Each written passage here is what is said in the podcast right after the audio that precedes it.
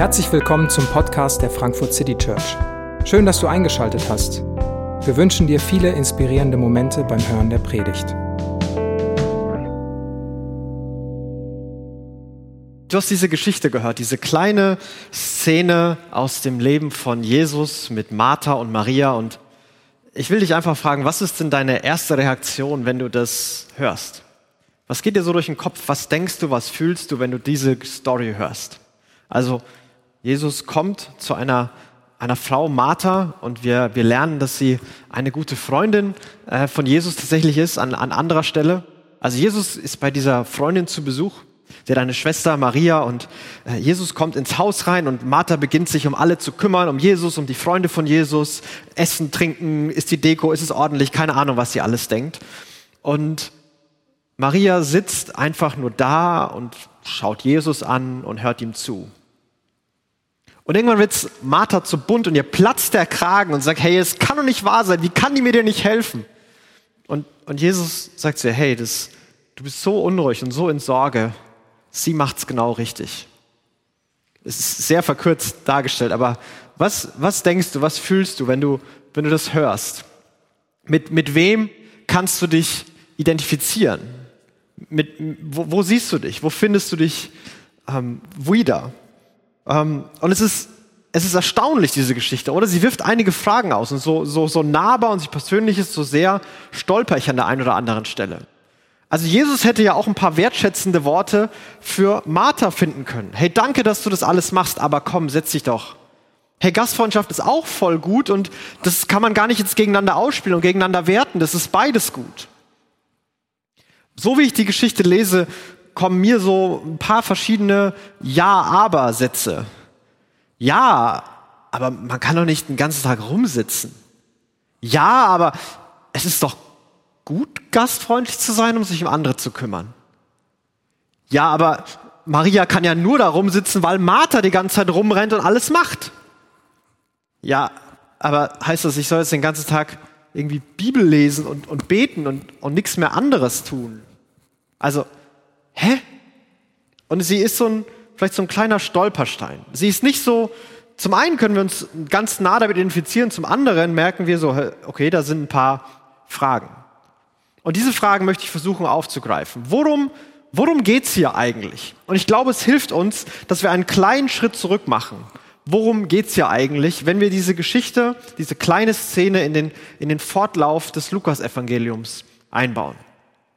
Lukas beginnt damit, dass er sagt, er, ähm, er schreibt das, damit er seinen Freund Theophilus versichern kann und gute Gründe geben kann, an Jesus zu glauben. Hey, ich habe das alles recherchiert, ich habe nachgeforscht und hier ist das Ergebnis. Und dann beschäftigt sich Lukas ganz lang mit der Frage, wer ist Jesus? Und er gibt so viele Puzzlestücke. Wer ist Jesus, dass er das macht, dass er das kann, dass er so redet, dass er das sagt? Und letzte Woche haben wir gesehen, wie diese Frage beantwortet wird. Jesus, du bist der Christus, der von Gott Gesandte. Das sagt Petrus. Gott selbst antwortet in einer außergewöhnlichen Szene und sagt, das ist mein auserwählter Sohn, auf ihn sollt ihr hören. Und Jesus allein ist im Zentrum. Und dann beginnt Lukas die Narrative zu, zu verändern. Es geht nicht mehr darum, wer Jesus ist. Das ist jetzt geklärt. Aber jetzt geht es darum, was, was Jesus möchte, was er, welche Ansprüche hat, was er, was er denkt. Und die erste Szene ist, dass Jesus 72 Jünger nimmt und in die Welt sendet. Geht in alle Dörfer, die ihr finden könnt, erzählt ihnen von mir, erzählt ihnen von Gott. Wenn ihr Kranke seht, dann heilt sie. Wenn es da Dämonen gibt, dann treibt die aus. Und die Jünger machen das und sie kommen zurück und sie feiern voll und das hat ja alles tatsächlich geklappt und, und das ist passiert und wow. Und Jesus bestätigt sie nochmal und dann erzählt Jesus ein Gleichnis und es ist wieder so eine auffordernde Story. Das Gleichnis vom barmherzigen Samariter. Vielleicht kennst du es, ist eines der bekannteren Gleichnisse. Jesus wird gefragt, hey, was ist denn eigentlich wichtig im Leben? Naja, du sollst Gott lieben und deinen Nächsten lieben. Ja, aber meinen Nächsten lieben, wer ist denn eigentlich mein Nächster? Und dann erzählt Jesus diese Geschichte, dass ein Mann verletzt am Rand liegt und ein Priester vorbeigeht, ein Levit vorbeigeht und dann ein, ein verfeindeter Ausländer, ein Samariter, der kommt und der hilft und der kümmert sich um den in der Not. Und die letzten Verse vor dieser Szene mit Maria und Martha und Jesus ist, dass Jesus den anderen fragt, hey, was, was kommt denn jetzt? Also was, was denkst du, wer, wer ist dein Nächster? Was sollst du machen? Und der Mann sagt, hey, der, der Erbarmen mit ihm hatte und ihm geholfen hat. Und dann sagt Jesus zu ihm, dann geh und mach es genauso. Liebe deinen Nächsten, wo jemand Hilfe braucht, da helfe. Und es beginnt so langsam Fahrt aufzunehmen, was es alles zu tun gibt. Und die, die spirituelle To-Do-Liste wird langsam voll gemacht. Okay, ich soll hier von Jesus reden. Ich soll meinen Nächsten lieben. Wo Not ist, soll ich helfen. Und mitten, bevor es richtig beschleunigt, kommt diese Geschichte und ist wie so ein Stopp. Bevor du losrennst, bevor du dich in den Bedürfnissen der Welt, in den Nöten von allen anderen und in den Erwartungen Gottes verlierst, halt mal kurz inne. Und es kommt diese Szene mit Martha, über die wir stolpern. Und wir sollen darüber stolpern. Und wenn wir diesen Kontext betrachten, dann, dann kann es nicht darum gehen, dass es um Nichtstun gehen soll. Jesus hat davor explizit Aufforderung gegeben. Liebe deinen Nächsten. Das steht ganz klar im Raum. Und da, da sollen wir was tun. Es geht nicht um Nichtstun, aber es geht darum, sich nicht in Aktionismus zu verlieren. Titel heute ist Freundschaft statt Aktionismus. Das ist ein anderer Rahmen, ein anderer Kontext, in den Lukas das alles setzen will. Denn ich glaube, dass Maria, wenn sie in der Ecke gesessen wäre und am Smartphone Candy Crush Rekorde aufgestellt hätte, ich glaube, dass Jesus eine andere Reaktion hätte, dass er sie nicht als lobendes Beispiel herstellt, glaube nicht, dass er gesagt hätte, hey, die Maria, die, die bricht gerade alle Rekorde bei Candy Crush, großartig, lass sie einfach. Das wäre nicht passiert. Das glaube ich nicht, dass das passiert wäre. Ich glaube auch nicht, dass Jesus gesagt hätte, die Maria, die, die braucht gerade einen Moment für sich, die sitzt da alleine, die, die hört auf ihr Herz und die findet ihr inneres Selbst. Ich glaube auch nicht, dass das der Punkt war. Dass der Punkt ist, dass Maria sich auf Jesus fokussiert, ihm nahe ist und ihm zuhört. Und das wird gelobt. Und es wird Martha gegenübergestellt, die sich in all den Bedürfnissen und den Erwartungen zu verlieren scheint. Dieser Text ist eine Einladung, nicht in Aktionismus auszubrechen. Okay, wo ist ein Bedürfnis? Wo kann ich meinen Nächsten lieben? Sondern fokussiert zu sein auf Jesus statt getrieben. Ruhig zu sein statt in dieser ständigen Unruhe zu sein. Nicht abgelenkt, sondern mit, mit dem Blick auf das, was was wirklich zählt. Und das ist die Einladung, die dieser Text an uns ausspricht. Und ich weiß gar nicht, wie viel Überzeugungsarbeit ich leisten muss, dass es eine gute Idee ist, fokussiert zu leben, statt abgelenkt, ruhig zu sein, statt getrieben zu sein. Ich habe noch niemanden getroffen, der mir sagt, hey, wenn ich ihn frage, hey, wie geht's dir denn eigentlich? Boah, David, ich bin gerade so abgelenkt und so getrieben, das ist einfach großartig, mir geht's so gut. Das, das habe ich noch nicht erlebt. Ich, ich glaube, keiner von uns ist das, hat das als Ziel oder als, als Lebensideal, möglichst getrieben, möglichst unruhig, möglichst abgelenkt zu leben. Nein, wir wollen fokussiert sein, wir wollen Ruhe haben, wir wollen, wir wollen aus Entspannung heraus effektiv sein. Das ist, was wir uns wünschen. Und ich glaube, dieser Text ist genau diese Einladung, fokussiert auf Jesus zu sein. Und vielleicht hast du an der Stelle äh, eine etwas stärker emotionale Reaktion. Vielleicht bist du gerade echt ein bisschen ernüchtert und enttäuscht. So, ja, ich weiß und ja, ich versuch's ja und ich, ich will ja gerne, aber irgendwie klappt es nicht, irgendwie schaffe ich es nicht und oh. vielleicht wirst du aber auch gerade eher in die andere Richtung, eher verärgert oder fast wütend. So, hey, weißt du eigentlich, was gerade in meinem Leben alles los ist, wie es in meiner Familie aussieht, in meinem Alltag aussieht, auf meiner Arbeit aussieht? Ich, ich kann jetzt nicht einfach rumsitzen und fokussieren, das muss jetzt gemacht werden. Vielleicht hast du auch so eine Reaktion. Bevor wir uns in den Reaktionen verlieren, möchte ich uns nochmal zurückholen zu dem Text und was hier los ist und mit Martha los ist. Und sie wird vorgestellt als jemand, die erst sehr gastfreundlich ist, einlädt und dann heißt es in Vers 40, Martha hingegen macht es sich viel Arbeit, um für das Wohl der Gäste zu sorgen. Und dieses machte sich viel Arbeit ist, glaube ich, netter übersetzt, als es eigentlich gemeint ist. Äh, andere Übersetzungen haben, sie war beschäftigt mit viel, beim vielen Dienen oder abgelenkt mit vielem Dienen. Also sie war abgelenkt. Sie, sie, sie verpasst das Wesentliche. Jesus ist in ihrem Haus.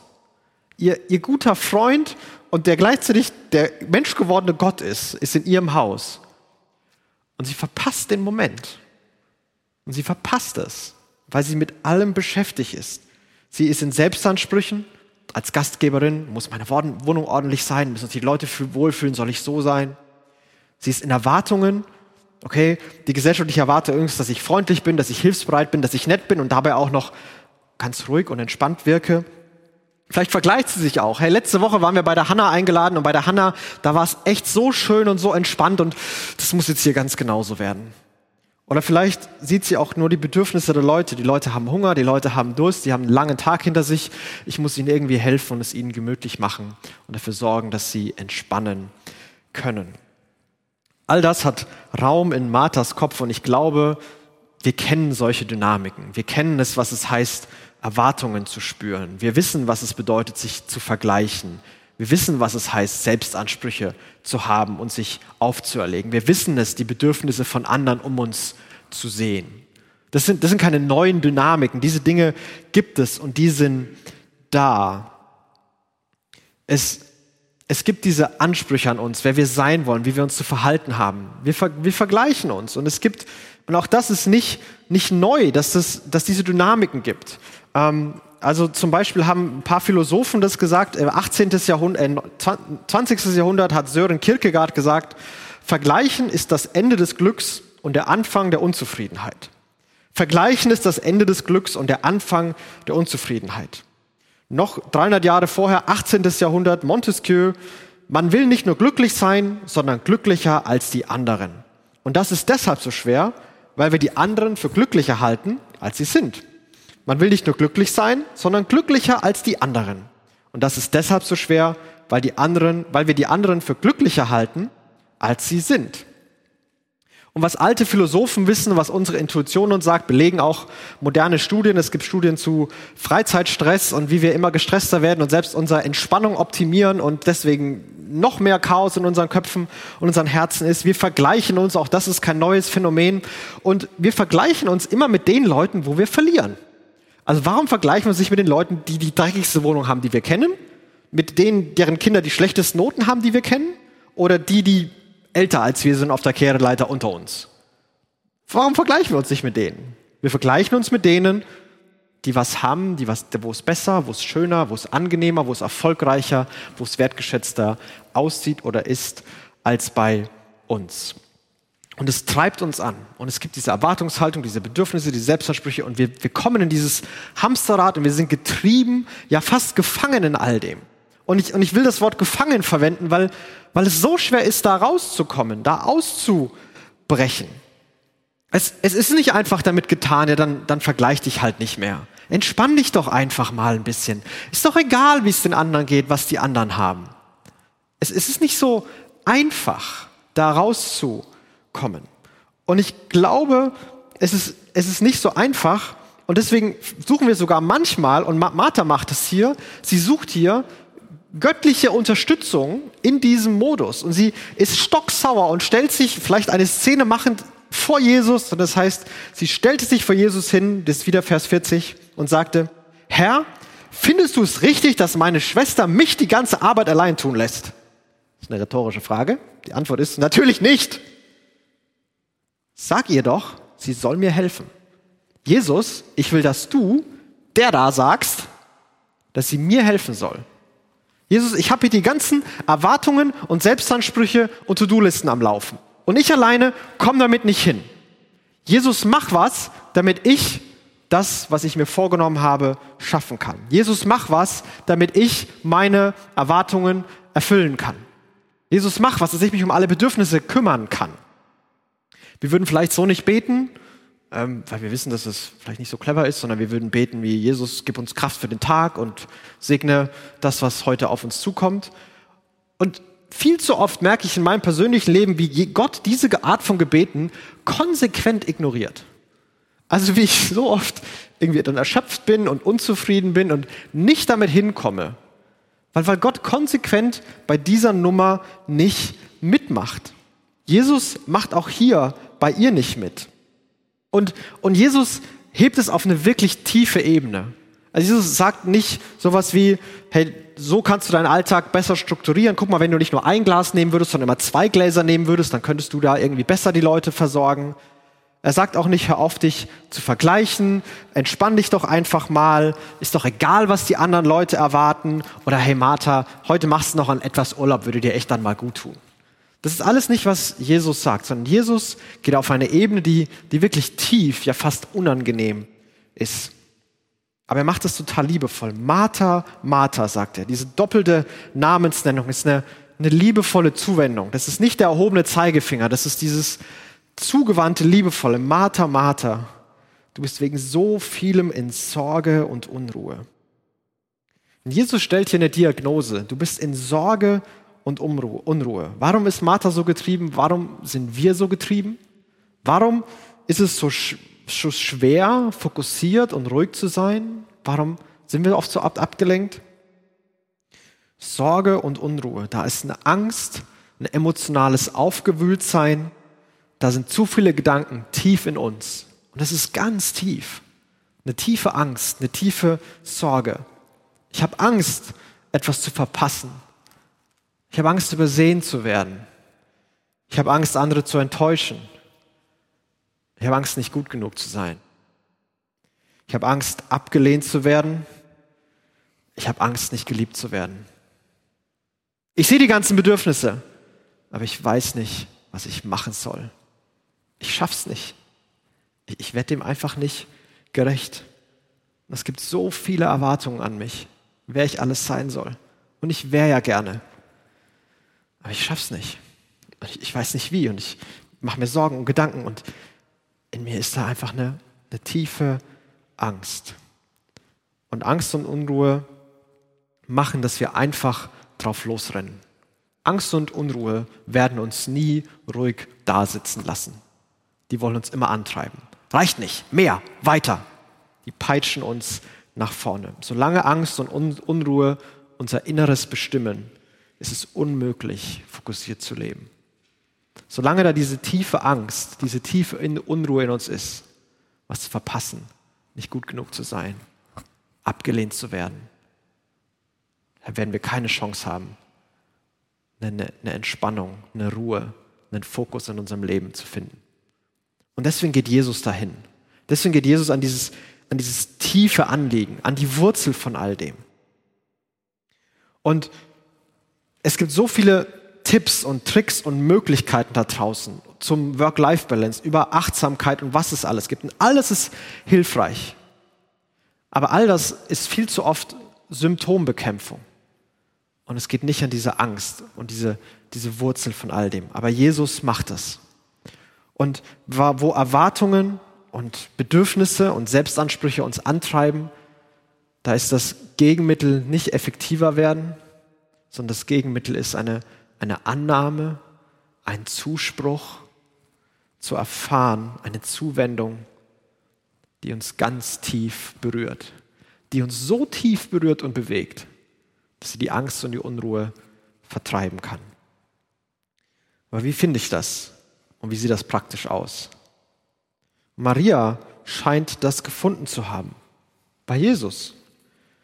Und sie hat eine Schwester, Maria, und man, die setzte sich Jesus hin und hörte ihm zu. Und Jesus sagt ganz am Ende, Vers 42, notwendig ist nur eins.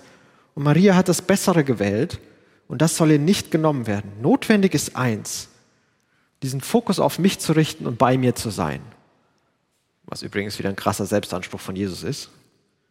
Notwendig ist nur eins, dass sie bei mir ist.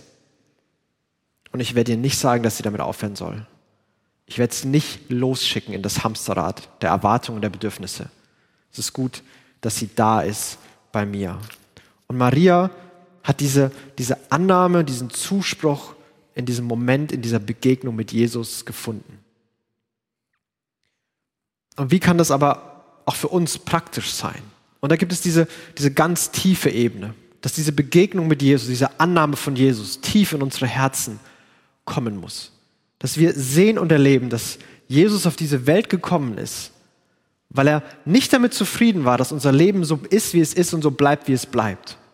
Weil er gekommen ist, um uns da rauszuholen, uns zu retten, zu befreien. Dass er auf diese Welt gekommen ist und dass, obwohl er dieses wunderbare und, und glorreiche Leben hatte, in ihm alle unsere schlimmsten Ängste wahr geworden sind. Er wurde verlassen, er wurde abgelehnt, er wurde verspottet, er ist öffentlich bloßgestellt und gepeinigt unter tiefen Schmerzen, in Dunkelheit und in Schimpf und Schande gestorben. Er ist am Kreuz gestorben. Und die, die, größten Ängste, die wir haben könnten, etwas zu verpassen, abgelehnt zu werden, nicht gut genug zu sein, was auch immer, die sind alle da wahr geworden.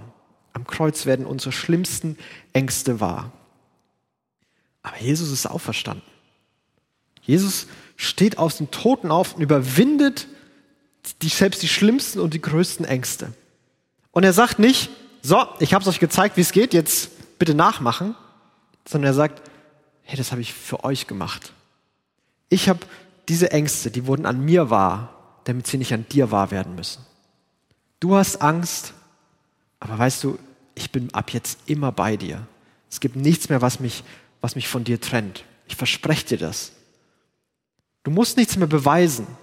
Alles, was dich gut genug macht, habe ich am Kreuz für dich getan. Du musst nicht mehr rennen und beweisen, dass du gut genug bist. Du musst dich auch nicht länger verstecken oder so tun, als wärst du mehr, als du bist. Ich wurde bloßgestellt und jetzt kannst du ehrlich sein. Ich bin bei dir, fürchte dich nicht. Und er, er spricht uns Liebe und Identität zu. Er ist gekommen und er sieht uns und er kennt uns und er freut sich, dass wir auf ihn reagieren und weil er uns wirklich liebt. Und dieser tiefe Zuspruch der Identität des Evangeliums ist der, der eine Teil. Und vielleicht ist es neu für dich, vielleicht hast du es aber auch schon oft gehört. Und vielleicht, selbst wenn du gerade einen Moment hast, wo es nochmal tiefer fällt in dich und du sagst, ja stimmt, Gott liebt mich ja wirklich, so ist es ja.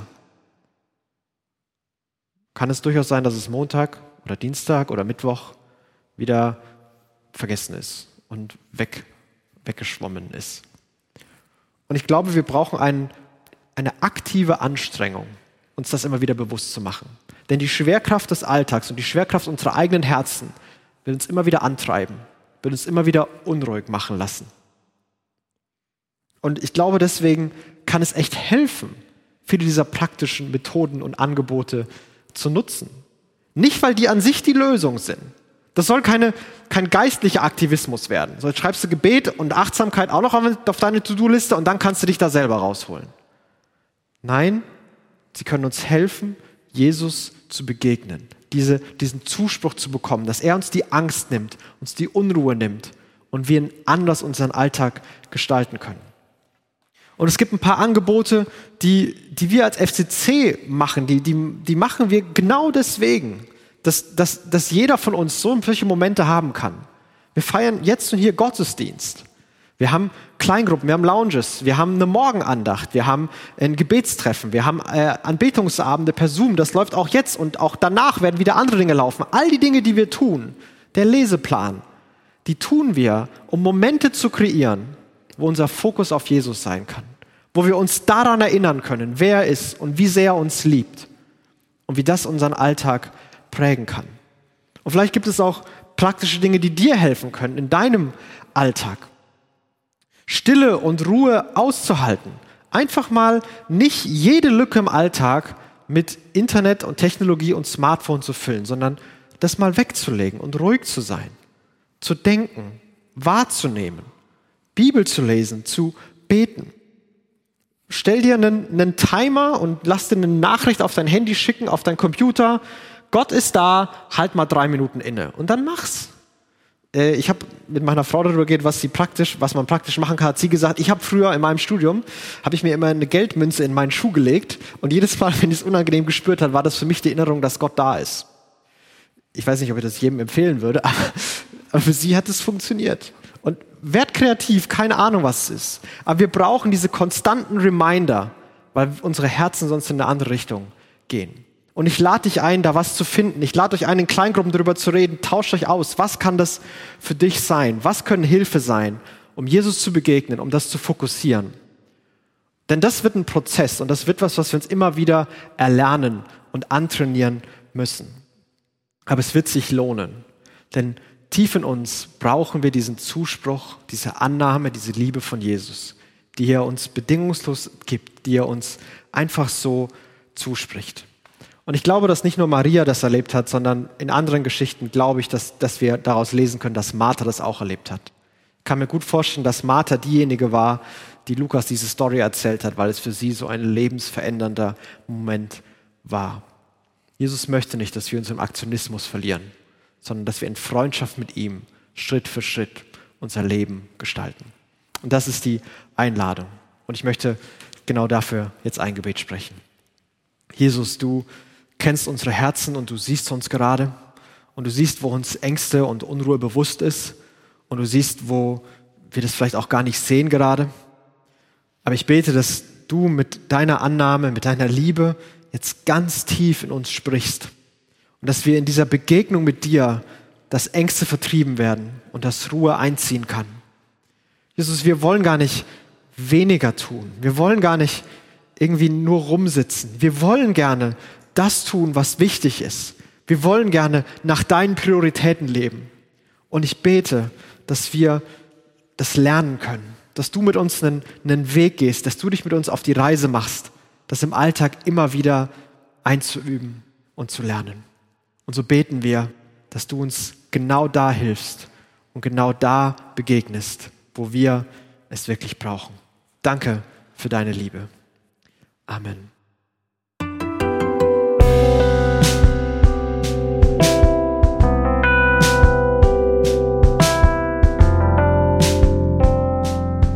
Wir hoffen, die Predigt hat dich inspiriert.